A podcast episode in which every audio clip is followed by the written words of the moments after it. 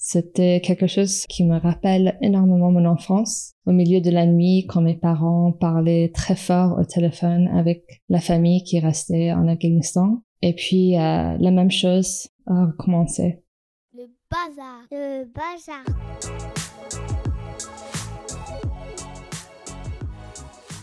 Je suis Alexia Sena et vous êtes dans Joyeux Bazar, le podcast des identités multiculturelles.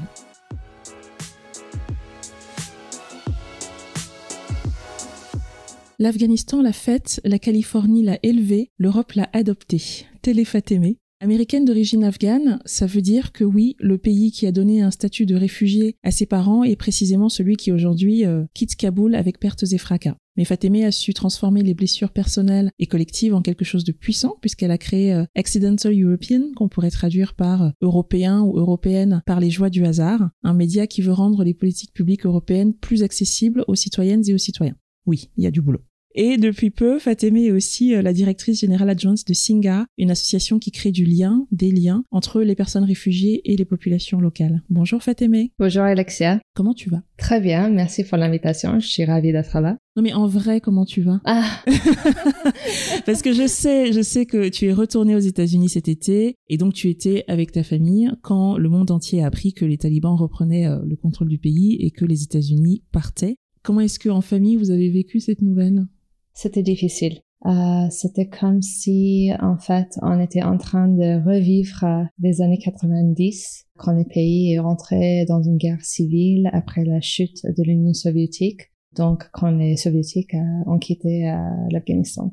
Tout d'un coup, en fait, on, se retrouvait euh, tous à la maison, devant la télé, en train de regarder euh, bée, euh, ce qui se passe. Et puis ensuite, euh, les appels téléphoniques ont commencé. Donc, euh, c'est vrai que ça, ça a ouvert beaucoup, beaucoup de blessures pour tout le monde. D'ailleurs, en fait, je suis euh, encore dedans parce que c'est tout frais.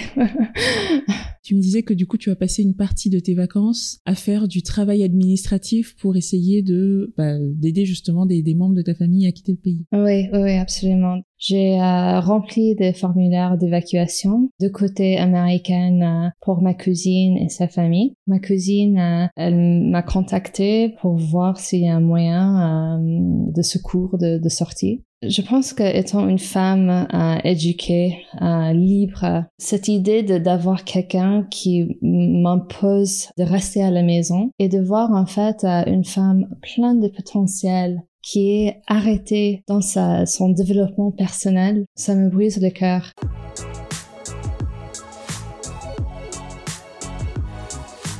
Est-ce que euh, quand on vient d'une culture minoritaire sur lequel ce sont les dominants qui, qui, qui créent le, le discours, est-ce que du coup on passe son temps, est-ce qu'on passe sa vie à expliquer la géopolitique mondiale euh, à tous ses potes? Oui, C'était une question rhétorique, j'avais une idée de la réponse.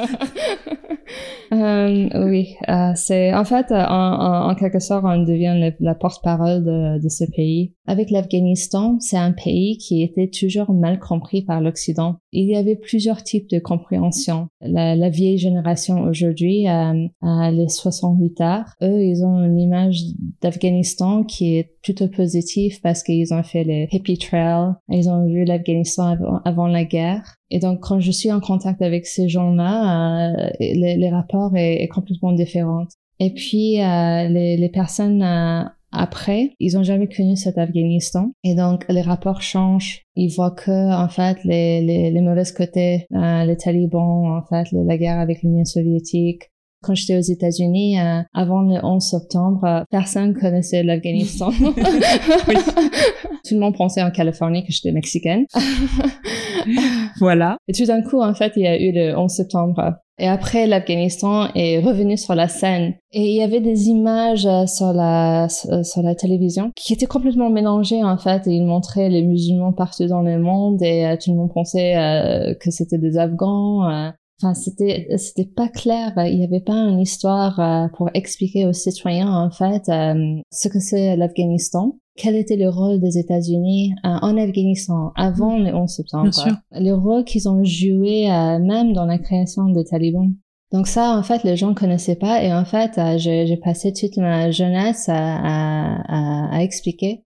Et puis, ce qui m'a beaucoup saoulé avec le discours de Biden euh, récemment, c'est que il a tissé un, un, narratif fausse. Ce n'est pas grave s'ils ont envie de partir, mais je pense que c'est très important d'être honnête sur euh, le rôle des États-Unis, le rôle de, de la coalition dans ce pays parce que en fait demain il y aura des réfugiés afghans aux États-Unis, en Europe et euh, ce discours va nourrir un stigma contre cette population. Oui, tu me parlais de la question de la perception de l'Afghanistan par l'Occident et tu me disais que ça va être clé dans les prochaines années. Absolument. Ça va pas créer un environnement accueillant pour des gens qui, qui, qui sont en train de souffrir dans ce pays. Mm.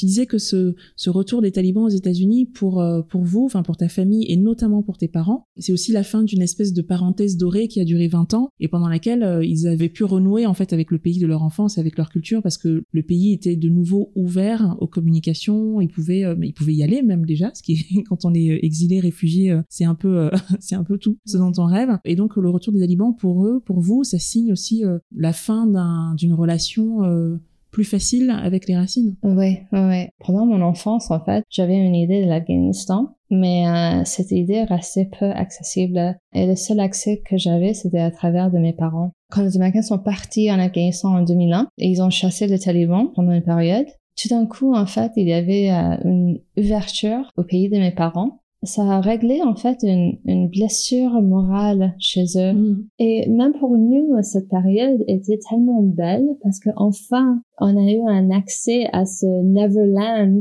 entre guillemets de mes parents que nous n'avons jamais connu auparavant. Aujourd'hui, tout ça est fini, je crois. On verra, je sais pas comment la situation avec les talibans va évoluer, mais ce que je sais est que ce que mes parents vivent aujourd'hui est très très douloureux de reperdre une partie d'eux-mêmes retrouvée après si longtemps. C'est très difficile en fait d'être euh, exilé euh, dans un pays quand tu sais que tes peuples en quelque sorte euh, sont en train de souffrir. Je pense que c'est la raison aussi pour laquelle mon père rédige en ce moment ses mémoires. Il m'a dit quelque chose qui est vraiment resté avec moi.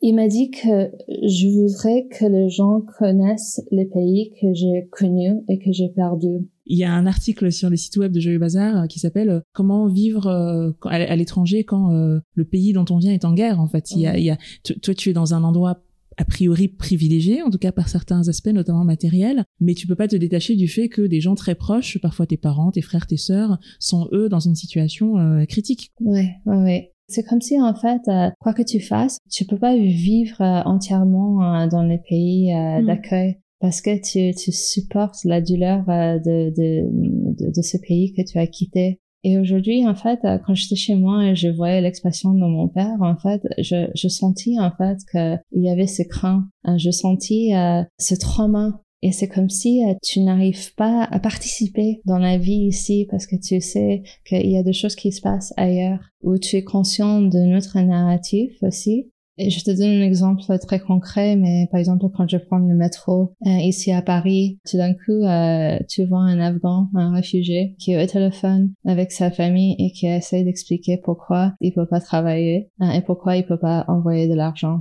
J'entends hein, sa, sa douleur et tu es conscient. Et pendant très longtemps, c'était difficile, c'était tellement difficile de supporter ça. Je savais pas quoi faire, je me sentais vraiment impuissant. Et je je savais pas si j'étais légitime pour faire quelque chose. Et puis finalement, en fait, j'ai accepté que non, même si c'est difficile, même si c'est inconfortable, c'est une puissance. il faut euh, nourrir euh, cette, euh, cette capacité de voir entre les lignes. C'est vrai que c'est pas très confortable tout le temps. C'est un peu épuisant. C'est un peu épuisant même. mais, mais moi, en tout cas, j'ai décidé de faire quelque chose avec. Et en l'occurrence, de créer un pont entre justement les deux narrations, la dominante et puis l'autre qu'on entend moins. Exactement.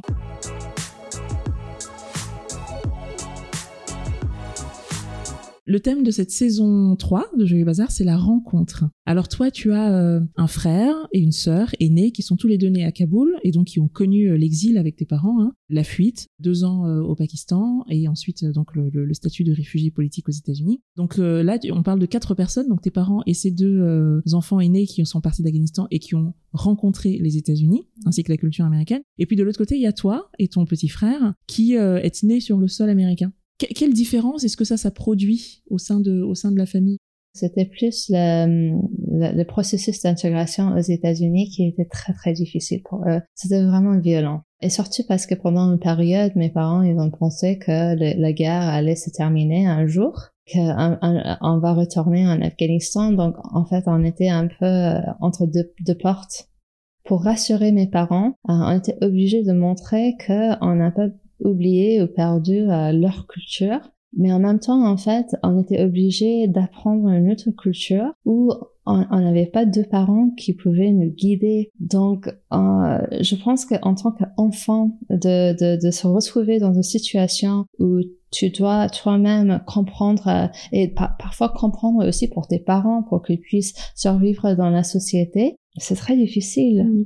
Et euh, je pense que les deux aînés, ils ont dû supporter euh, cette responsabilité. Ils devaient à la fois être euh, des Afghans parfaits à la maison et puis des Américains parfaits euh, à l'extérieur. En rassurant tout le monde, euh, ils se sont perdus. En fait, je pense qu'on s'est mm. tous perdus. J'ai passé ma vie à m'adapter aux autres. J'avais l'impression que ma voix ne comptait pas. Et ça m'a pris beaucoup, beaucoup de temps dans la vie de comprendre que, en fait, non, j'ai une voix les voix sur-représentées, les voix minoritaires, ce sont des voix, des points de vue qui vont apporter euh, de nuances.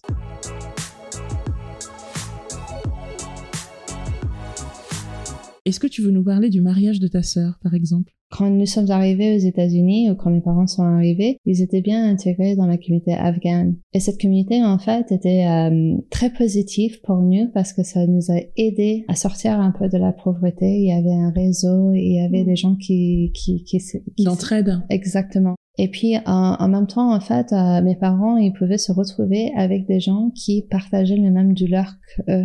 Sachant que la, le diaspora afghan était récent aux États-Unis. Donc, en fait, euh, ils ont figé la culture en Afghanistan, ils ont essayé de l'apporter aux États-Unis, et puis euh, ils attendaient que les enfants suivent la même culture, mais ils se sont jamais rendus compte que c'est difficile de suivre cette culture dans un pays euh, où ils n'ont pas forcément les mêmes points de référence, hmm. les mêmes codes. Et donc ma sœur, en fait, elle était la première de, de dans notre communauté de se marier avec avec quelqu'un qui était non afghan. Et ça, ça a fait un choc Aujourd'hui, en fait, euh, cette communauté a beaucoup évolué et euh, ils ont pris le temps d'intégration et tout ça. Mais comme on était la première famille qui a fait ça... C'est une rebelle, en fait, ta sœur, l'air de rien.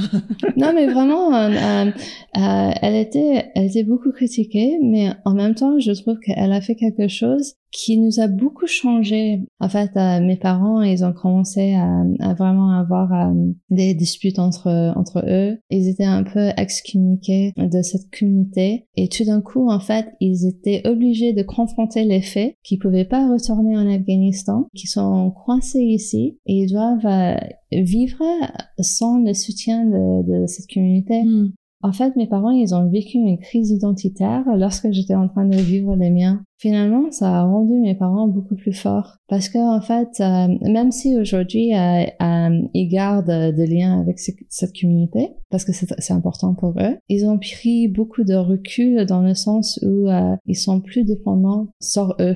Ils ont compris que leur vie est aux États-Unis et puis que leurs enfants, ce sont des produits euh, américains. Bah de sortir peut-être du fantasme du retour au pays et de l'afghanitude absolue pour, euh, pour, pour se confronter à la réalité euh, qu'on n'est pas imperméable à la culture qui nous, a, qui nous entoure en fait.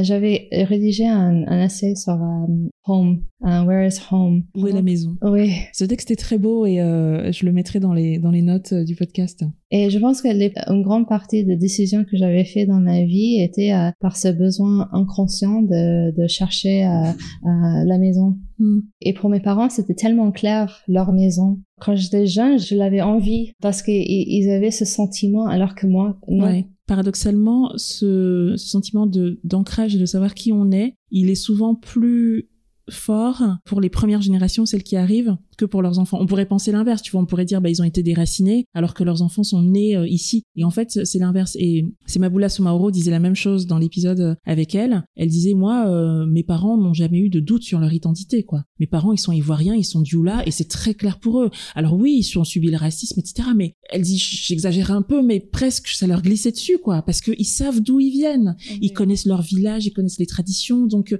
ils, ils ont, quand ils se regardent dans la glace, ils savent qu'ils sont quelqu'un. Alors que nous, les enfants, on te renvoie un truc, une espèce de fantasme africain, mais toi-même, même pour toi, c'est un fantasme parce que tu connais pas. Donc ça te, ça t'ébranle beaucoup plus en fait que tes parents qui eux sont ancrés dans un sol qui est certes lointain, mais ils sont ancrés quand même. Ouais, ouais, ouais. Ah, C'est marrant parce que je me souviens, ma mère, euh, elle était toujours très forte. Elle avait, elle avait jamais peur de, de confronter, par exemple, les personnes euh, dans la rue quand il y Mhm. avait, quand il y a eu un problème. euh. Alors que nous, en fait, on avait toujours peur. On pouvait pas parce que je pense que pour pour pour euh, confronter, pour rentrer dans une confrontation, il faut être à l'aise avec toi-même et te connaître et connaître ton identité. Et ma mère, elle avait ça.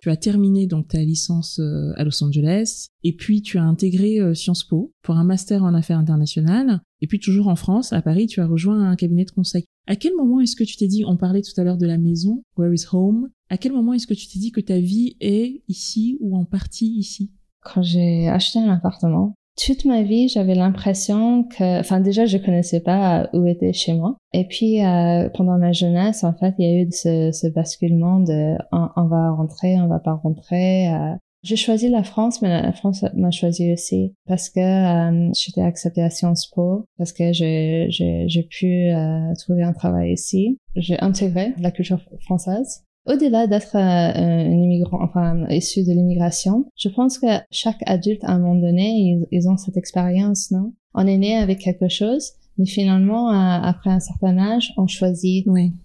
Après, il y a ce que tu construis toi-même en fait. Exactement. Ouais. Alors, au bout de toutes ces années euh, ici, non seulement tu es devenue française, mais te voilà aussi accidental European.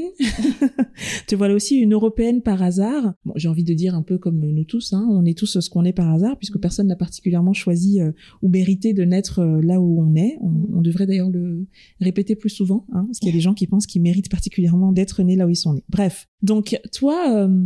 Le hasard a mené tes pas jusqu'à la Commission européenne à Bruxelles. Quand je suis partie en Europe, à la Commission européenne, j'ai vu que en fait, la paix est possible quand il y a la volonté. Je ne sais pas si les, les gens ils se rendent compte, mais l'Europe euh, était un continent qui était en guerre pendant des siècles et des siècles. Euh, c'était c'était un peu comme l'Afghanistan, euh, c'était découpé en tribus. euh, et, euh, et finalement, en fait, ils sont arrivés à, à, à, à trouver un système de paix, un système qui, qui reste très fragile encore, parce que c'est encore récente. La démocratie, c'est un concept récent dans notre histoire humaine, mais c'est possible. Et de me retrouver en fait au Parlement européen à un moment donné à 28 pays membres à l'époque euh, qui communiquaient avec leur propre langue, je trouvais ça hallucinant. Mais vraiment. Aujourd'hui, les citoyens, ils se sont plus engagés parce qu'en fait, ils sentent que leur voix ne compte pas. Et notre objectif, en fait, est de, de repositionner euh, l'humain dans la politique publique. Je pense qu'on a la tendance à oublier que la politique publique est humain. Il y a des gens qui se, qui se sont, euh, euh, qui sont désengagés de, de, de, de processus démocratiques. Pourquoi? Et tant qu'ils comprennent pas, en fait, les politiques publiques qui gèrent leur, leur quotidien. Oui, c'est normal qu'ils s'y engagent pas. Voilà. Et étant quelqu'un quelqu'un qui a passé sa vie en pensant que sa voix ne compte pas, je voudrais montrer aux gens que non, en fait, ta voix compte. Fatémé 2022.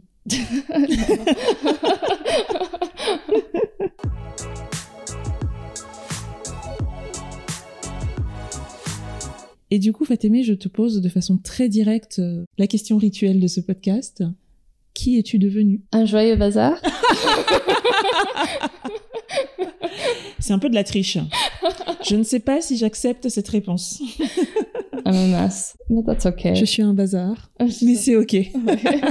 J'ai jamais réussi à rentrer dans des cases. Et je pense que pendant très longtemps, euh, je voulais rentrer dans des cases parce que je pensais que ça allait faciliter ma vie. Mais à chaque fois quand je le faisais, j'étais malheureuse. Donc, j'accepte de ne pas rentrer dans les cases. Je suis Fatimée, mais je suis changeant.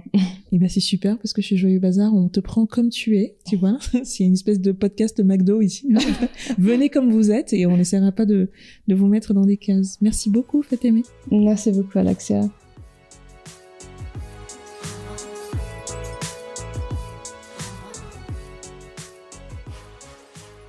C'était Joyeux Bazar, merci d'avoir prêté l'oreille.